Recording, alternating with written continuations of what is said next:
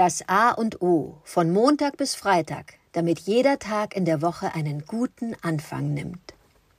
Guten Morgen, Adrian. Heute ist Karfreitag. Was ich zum Anlass nehmen möchte, einfach mal darüber zu sprechen, was für mich der Karfreitag bedeutet ähm, ähm, als Mensch. Ähm, ich bin protestantisch, obwohl ich aus der Kirche ausgetreten bin, anderes Thema. Aber es ist mir noch gar nicht so lange bewusst geworden, äh, erst als ich durch die eigenen Kinder, die wiederum katholisch äh, äh, getauft und, und, und kommuniert sind, klar geworden, die Osterzeit und insbesondere Karfreitag ist der Höhepunkt des Kirchenjahres. Das ist der Höhepunkt.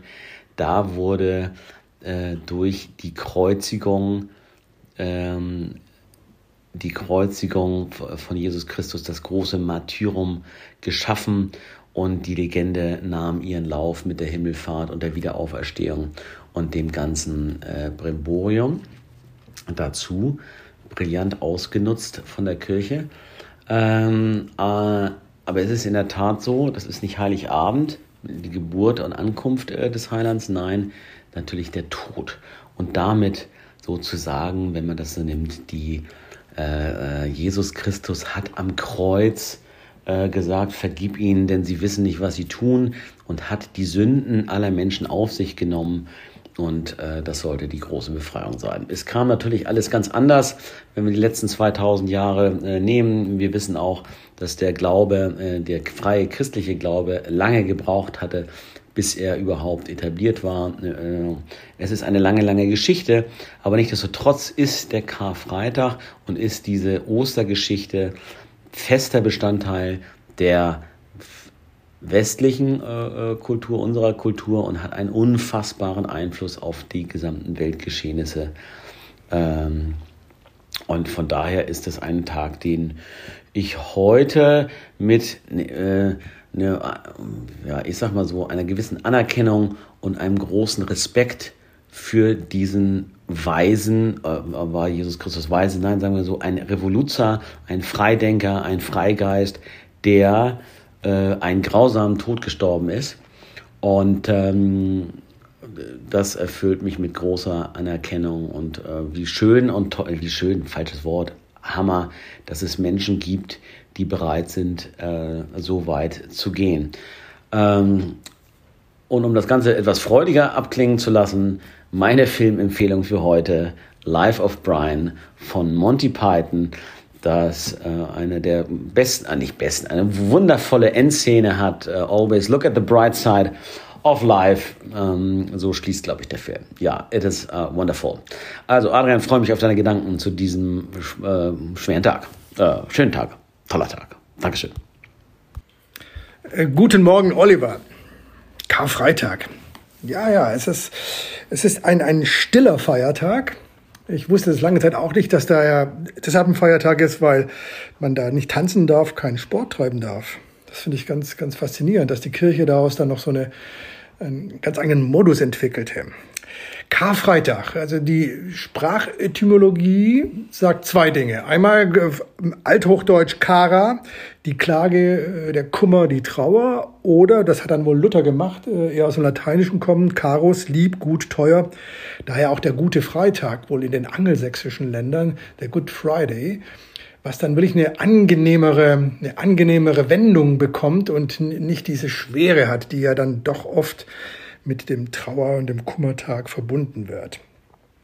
Ich möchte auch äh, den Tag äh, insofern als Inspiration nutzen.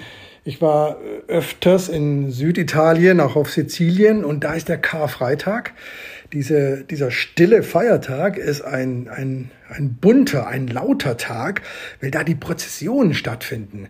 Und das hat mich immer wieder fasziniert. Das war, glaube ich, Catania, wenn sie dann die großen Holzfiguren auspacken, genau an dem Tag und durch die Stadt tragen.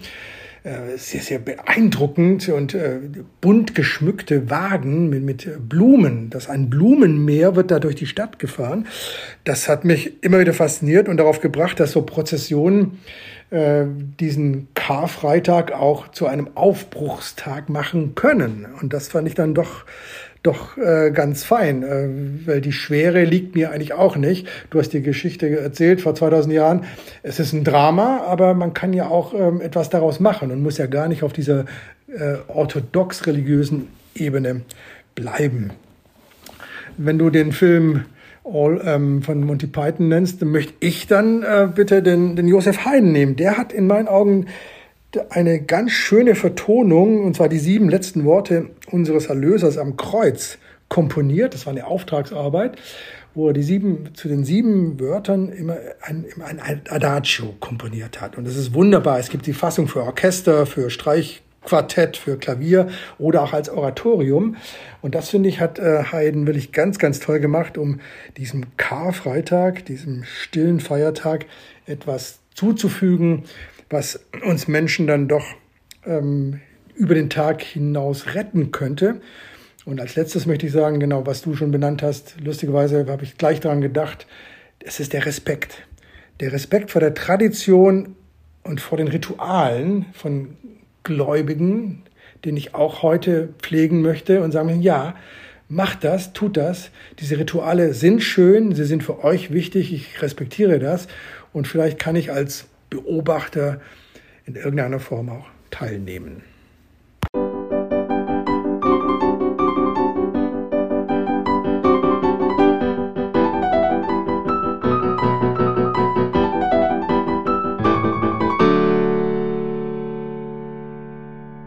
Das war das A und O, der Podcast von Adrian Hoffmann und Oliver Wünsche. Möge es ein inspirierender Tag werden. Wir hören uns am Montag wieder.